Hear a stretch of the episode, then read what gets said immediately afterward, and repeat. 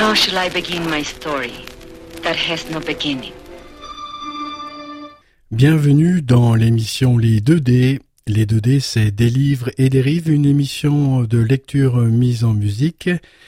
C'est tous les dimanches à partir de 11h et puis le mardi à partir de 22h sur les ondes de Radio Méga 99.2.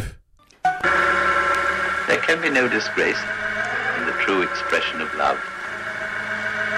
But without it, a man can be and degraded in mind, body and soul. Et oui, et oui, il l'a dit. Bienvenue, amis auditrices, amis auditeurs des 2D, des livres et des rives. C'est la deuxième lecture d'un livre qui s'appelle Le Notre Père, une lecture spirituelle de Jean-Yves Leloup.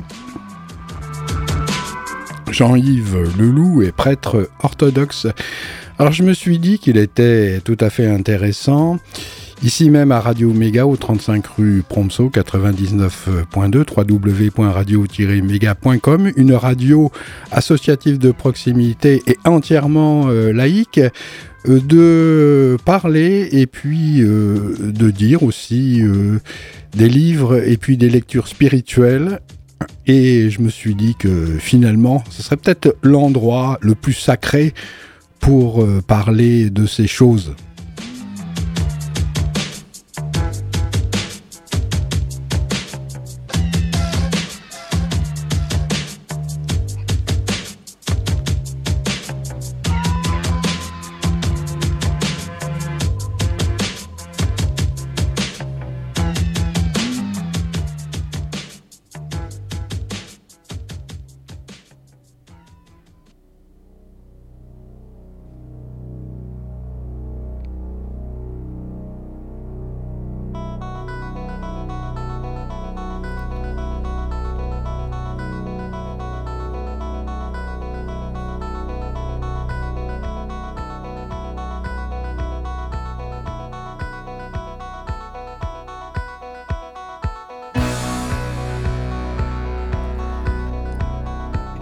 Faut savoir euh, demander pardon à la vie d'être euh, si lent à croire que l'infini puisse s'épanouir, jouir de lui-même dans les étroites euh, limites que nous sommes. Je demande souvent pardon à Dieu de ne pas être heureux, d'être triste, insupportablement triste, sans raison et même sans angoisse, un je ne sais quoi qui voudrait toujours en finir ou s'avorter. Pardon de ne pas aimer la vie dans la forme limitée corporelle qui m'est donnée, avec ces ans qui me rident, alourdissent mon pas, me font perdre la mémoire, la mémoire du rire qui doucement murmure dans les fontaines, fait battre le sang et agite de quelques joyeuses secousses ces bas mondes. S'il vous plaît, merci, pardon, trois mots d'enfant qui se déclinent et se prient de mille et une façons.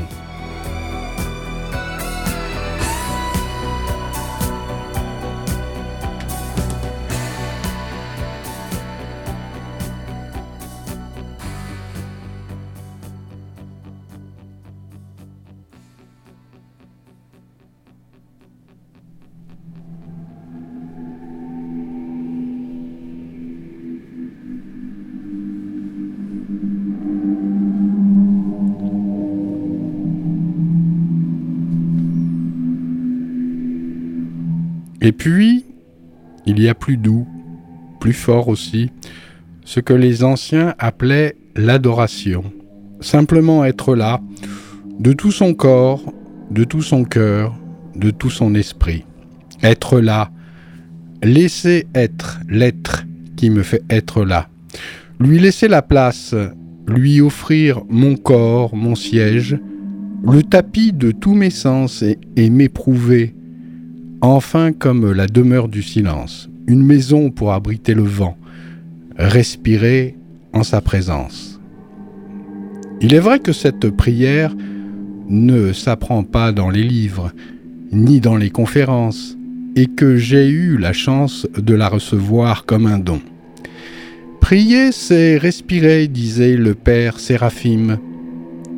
Quand tu es avec quelqu'un, tu ne penses pas à lui, tu es avec lui. Et il continuait. Prier, c'est être avec. être avec le vivant de ta vie. Cela est bon pour toi. Cela est bon aussi pour le bien-être de tous, puisque rien n'est séparé.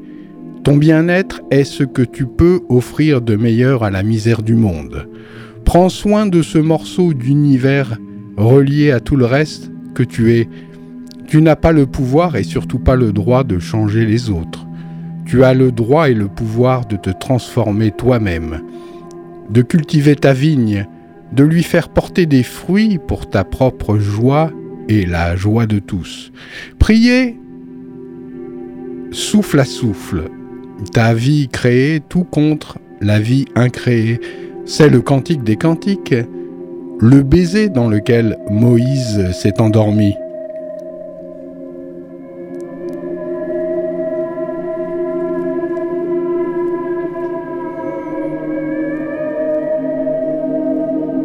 Bien sûr, ce sont des images, mais c'est par de telles images, prier comme une montagne, prier comme un océan, prier comme un arbre, comme un oiseau, que le Père Séraphim m'avait initié à la prière du cœur.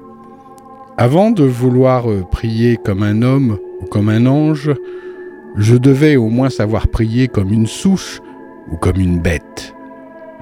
L'homme est ce lieu où l'univers prend conscience de lui-même, plus encore, c'est le lieu où l'univers prie, où il peut avec attention reconnaître l'aval et l'amont du mouvement de la vie qui nous traverse. Prier, c'est se relier à son origine et à sa fin, se plonger dans le fleuve et goûter les fraîcheurs de la source et les vastitudes de l'océan. On peut ne pas avoir, ne pas savoir qui on prie, ni pourquoi, cela n'est pas une raison suffisante pour s'empêcher de prier. La rose fleurit parce qu'elle fleurit. Sans pourquoi, écrit Angélus Silésius dans le pèlerin chérubinique. L'homme prie parce qu'il prie sans pourquoi, c'est son être même qui fleurit, et son parfum porté par les vents donnera sa fragrance aux hospices oubliés où l'homme meurt et s'ennuie. Dire les choses ainsi est sans doute trop poétique. Il faudrait parler comme Teilhard de Chardin ou Sri Aurobindo, d'ondes positives qui se diffusent et améliorent le devenir du monde. Certains pourraient même quantifier et mesurer les ondes qui se dégagent de certains cerveaux en état de méditation ou de prière, mais la qualité d'une prière, comme la qualité d'un amour, ne se mesure pas. Or, prier, c'est méditer avec le cœur. Voici tout à coup que vous êtes quelqu'un, disait Claudel en sortant de Notre-Dame de Paris.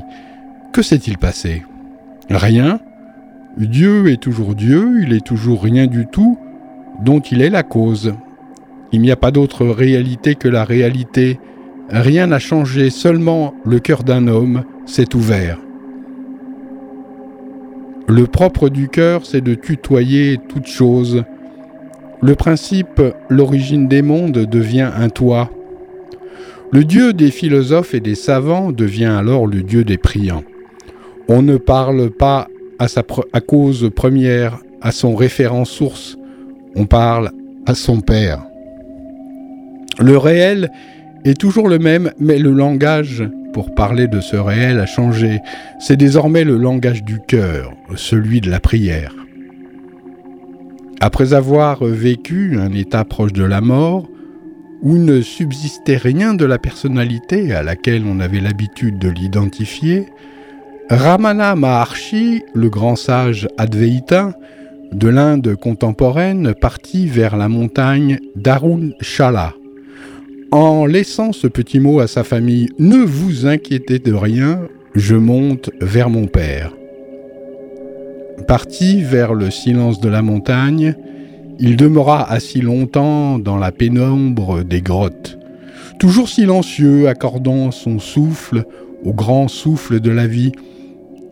Plus tard, on vint de tous les coins du monde simplement pour le voir, voir quelqu'un qui ne fait qu'un avec son père, et qui vit une relation permanente, ce que nous appelons prière, avec la source, l'origine de tout ce qui vit et respire.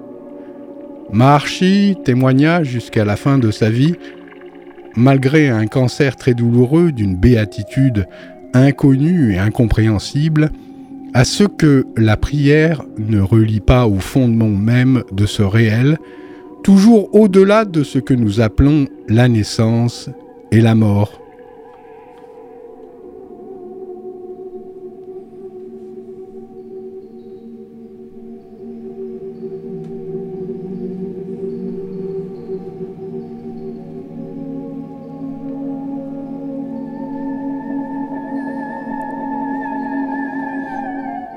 La prière n'est pas la propriété des chrétiens. On prie dans toutes les traditions. Rien n'est plus naturel que de prier. Pour un fleuve, c'est couler vers la mer. Pour un arbre, c'est monter vers la lumière. L'homme qui ne prie pas n'est plus un homme dans la plénitude du terme.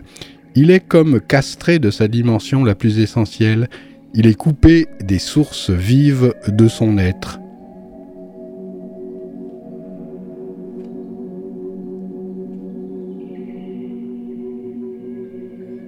Mais prier, ce n'est pas toujours réciter des prières, accomplir tel ou tel rite.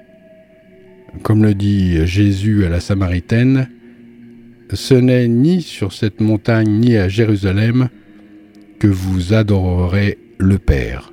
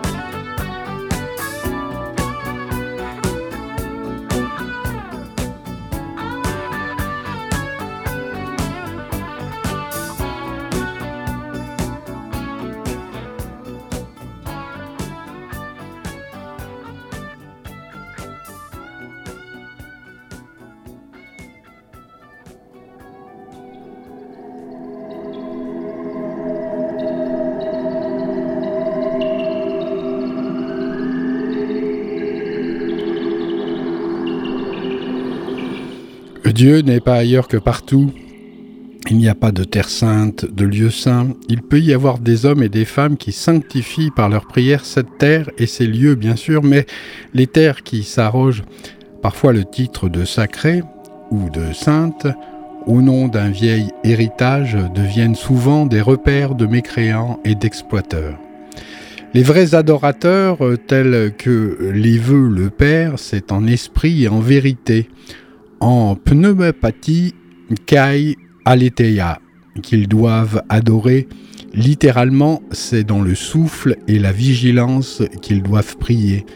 Mais cette forme dépouillée de prière, seules quelques femmes, ou le féminin dans l'homme, dont la samaritaine est l'archétype, et certains grands vieillards le peuvent les hommes ordinaires demandent des mots pour élargir leur souffle, des mots pour pouvoir chanter ensemble selon des rythmes divers.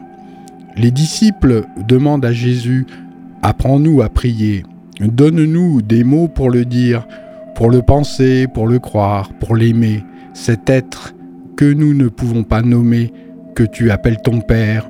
Fais-nous entrer consciemment en relation avec lui dans l'intimité qui est la tienne. Fais-nous partager ton désir, tes demandes, ta louange, avant de nous taire avec toi et murmurer seulement dans le souffle le nom de la présence qui nous creuse et nous comble, infiniment proche et toujours inaccessible. Comment prier? Entrer en relation avec un inconnu, même si celui-ci nous fonde. Il nous manque encore plus Y aurait-il des mots, des ponts sur l'abîme qui nous relient à lui? Yeshua va ressortir la vieille échelle qui servit autrefois à Jacob pour unir le ciel et la terre.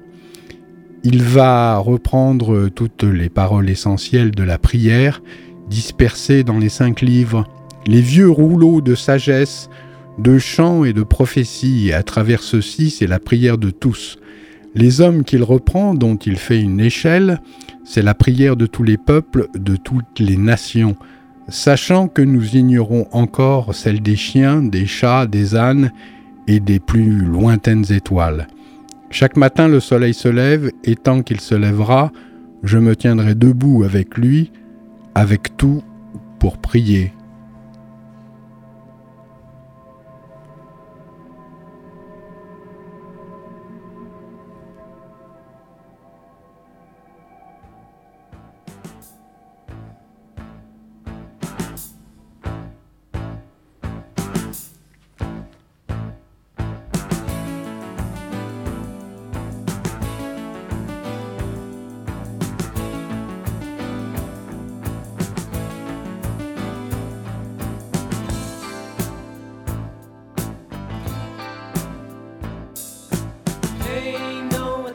ocean.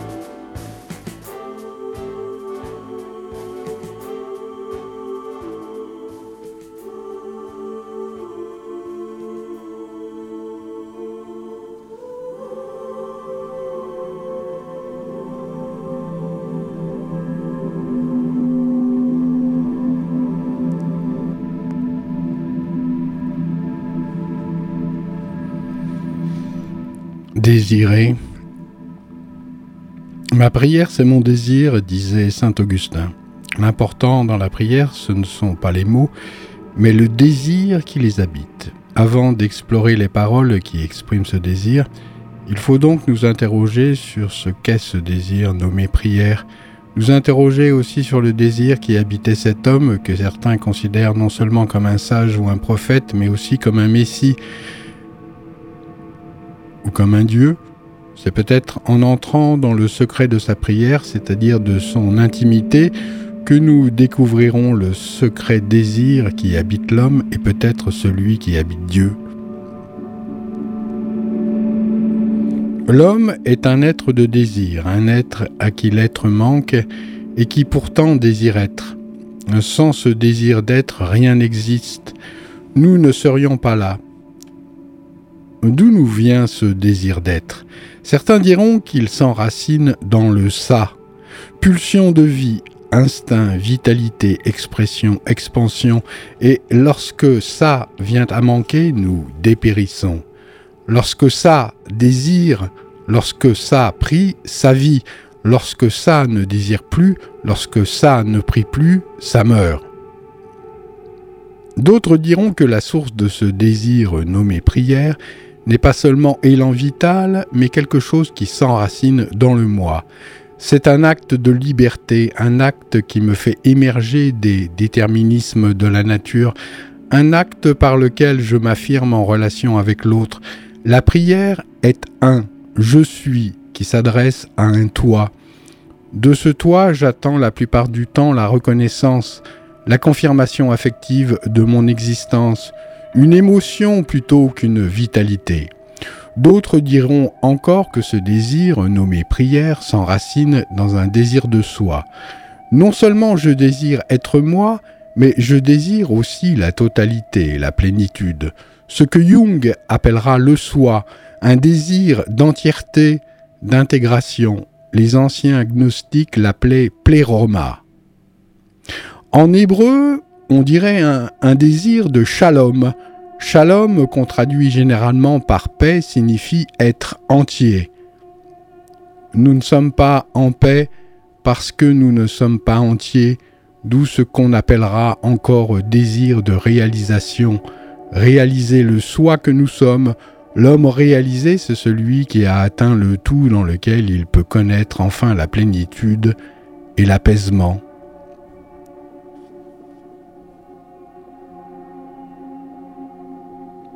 Pour certains, le soi est la fin du désir. Qu'aurait-il d'autre à désirer que tout?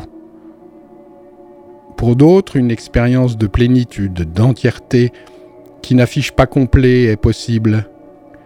Elle laisse place à un autre désir, désir de l'autre, qui n'est pas seulement désir d'être désiré, mais désir de l'autre voulu pour lui-même dans son altérité, non en tant qu'être comblant mon désir, au contraire, en tant qu'être, avivant mon désir, eau vive qui ne désaltère jamais complètement ma soif.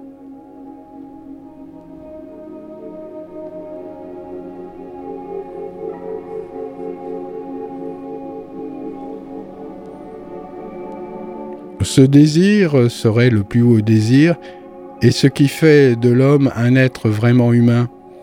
L'homme n'est pas seulement un être à qui l'être manque, à qui la plénitude manque, c'est un être à qui l'autre manque. Il y a en nous un désir qui ne cherche pas à être comblé par un objet, et il s'agira de veiller sur lui pour ne pas faire de Dieu le bon objet qui pourrait servir à cet usage et combler nos manques. Mon désir, c'est ma prière, et cette prière est toujours plus qu'un besoin et qu'une demande. Même si le besoin n'est jamais pur besoin, même s'il porte la marque de l'esprit, c'est-à-dire du désir de l'autre, qui trouve son origine dans le besoin de l'autre, mais qui ne lui est pas réductible. Désirer l'autre, en effet, c'est le vouloir pour ce qu'il est et que je ne suis pas. C'est par conséquent renoncer à en faire l'objet de mon besoin, renoncer à le réduire, à réduire l'autre au même, au soi ou à la totalité.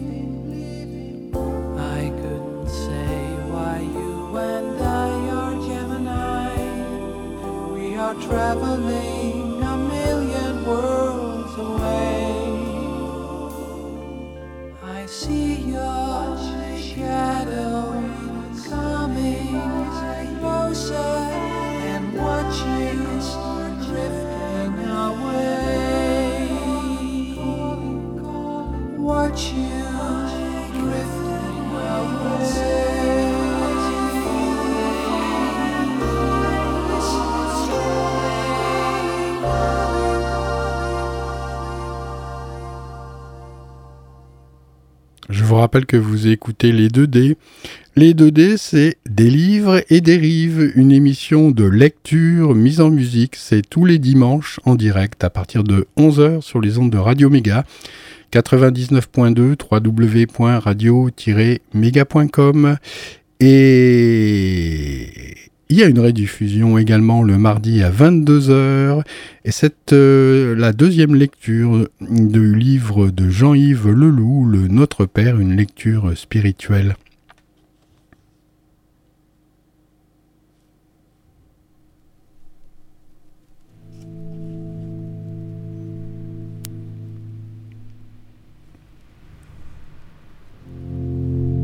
Et prier alors, c'est accéder à une conscience de plus en plus vivante qu'il nous est possible de désirer quelqu'un pour lui-même, de l'aimer dans l'exacte mesure où il nous est impossible de le consommer, de l'assimiler à soi-même, que ce soit par la sensation, l'émotion, le sentiment ou la connaissance.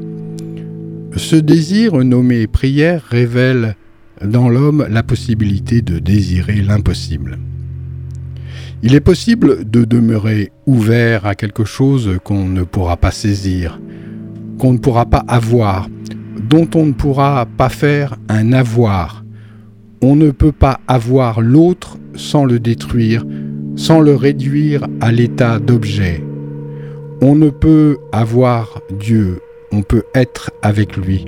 L'important, ce n'est pas d'avoir la vérité, c'est d'être vrai.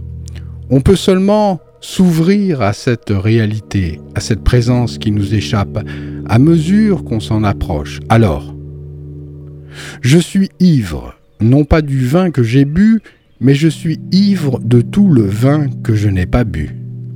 Cette parole de la mystique peut être aussi parole du sage et du savant. Je suis ivre non pas de ce que je connais, je suis ivre de tout ce que je ne connais pas. Ce que je connais est fini, ce que je ne connais pas demeure infini. C'est au bord de ces abîmes enivrés que le désir et la prière peuvent nous conduire. C'est en tout cas dans cette ouverture de l'intelligence et du cœur à une présence infiniment proche et toujours inaccessible. Tout autre et toute nôtre euh, que la prière de Yahshua peut nous faire entrer.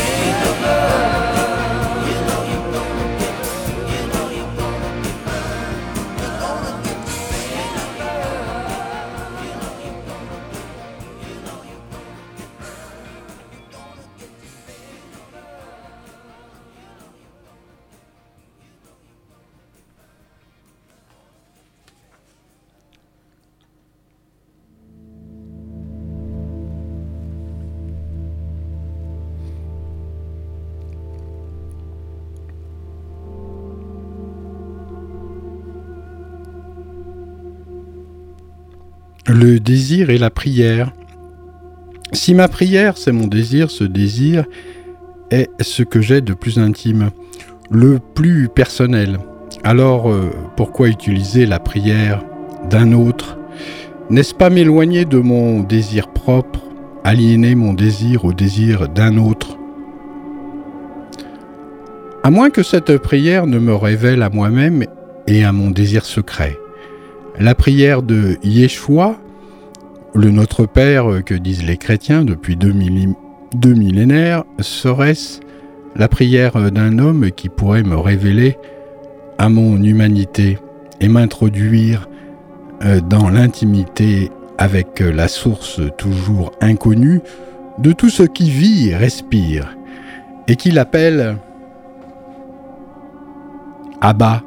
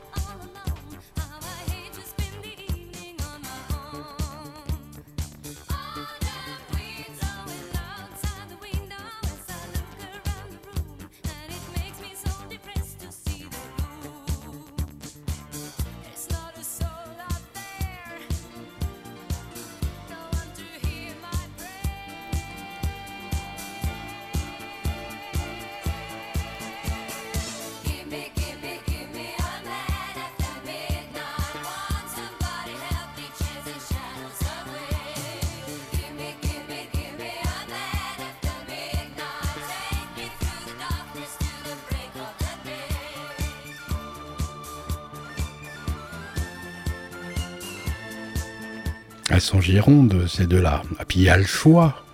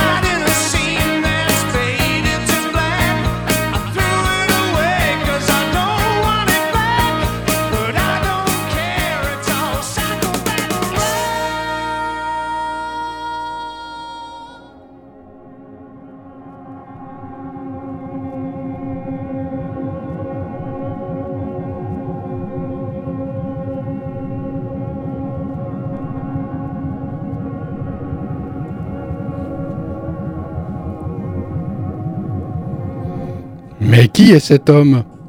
La question n'est pas sans importance pour ceux qui veulent laisser prier en eux.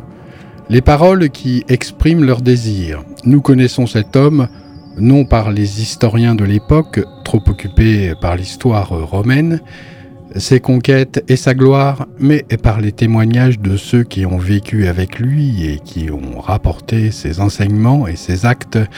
Dans ce qu'on a appelé les Èves Angile. Si nous étudions honnêtement ces témoignages, parfois contradictoires, nous nous trouvons en présence d'un homme innombrable. Plus nous le connaissons, plus nous le découvrons inconnu. On ne sait pas vraiment ce qu'il fut, ce qu'il a dit, mais ce que certains ont vu, ont entendu, ceci semble inspiré et digne de foi. Il nous laisse libre de nous faire une image de ce qu'il était. Il est vrai que son image à travers les milieux et les époques va souvent varier. Certaines églises voudraient nous imposer leur image et la représentation qu'elles se font de lui, mais le diamant résiste et ne se laisse pas identifier à une seule de ses facettes. Il reste sans cesse à découvrir comme la réalité dont il se veut la manifestation et l'incarnation. Il ne se laisse pas saisir. Ce qu'on saisit de lui, ce n'est que son idole, sa vieille peau de sujet supposé combler le désir. Celui qui croit en moi, ce n'est pas en moi qu'il croit, mais en celui qui m'a envoyé. Disait-il, il n'est pas le but, il est le chemin même si le chemin d'une certaine façon touche au but. Il n'est pas une idole, mais une icône, et nous donne à contempler l'invisible à travers le visible.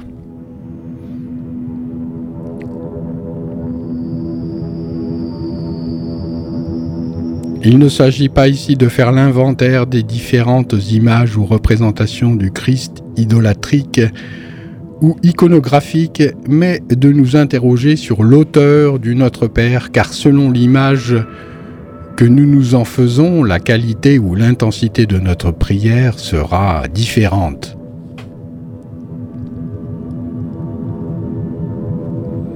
Pour certains, Yahshua est un homme, un homme beau et bon, les deux B, qui parle bien, qui fait ce qu'il dit, qui dit ce qu'il pense, qui pense ce qu'il est. Un homme juste qui aime ceux qu'il rencontre, non seulement ses amis mais aussi ses ennemis. Un homme qui ne résiste pas aux méchants et demande à son Dieu, notre Père, de leur pardonner parce qu'ils ne savent pas ce qu'ils font. Ainsi la prière de Yahshua est la prière d'un homme, elle exprime le désir de quelqu'un qui ne craint pas d'aimer jusqu'au bout, même si la peur de mourir lui fait verser sueur et sang, les deux S.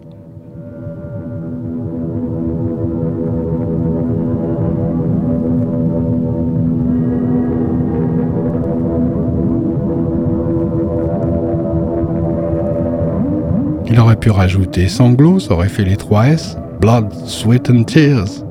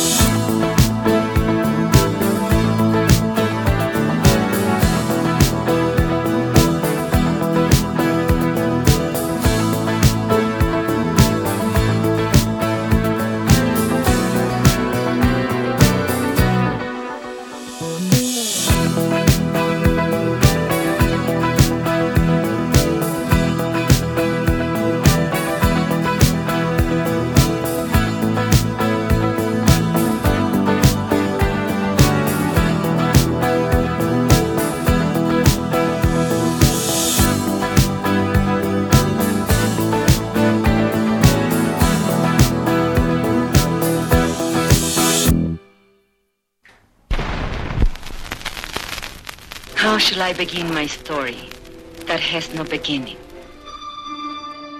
Bienvenue dans l'émission Les 2D. Les 2D, c'est des livres et des rives, une émission de lecture mise en musique. C'est tous les dimanches à partir de 11h et puis le mardi à partir de 22h sur les ondes de Radio Méga 99.2. There can be no disgrace in the true expression of love. But without it, a man can be coarsened and degraded in mind, body, and soul.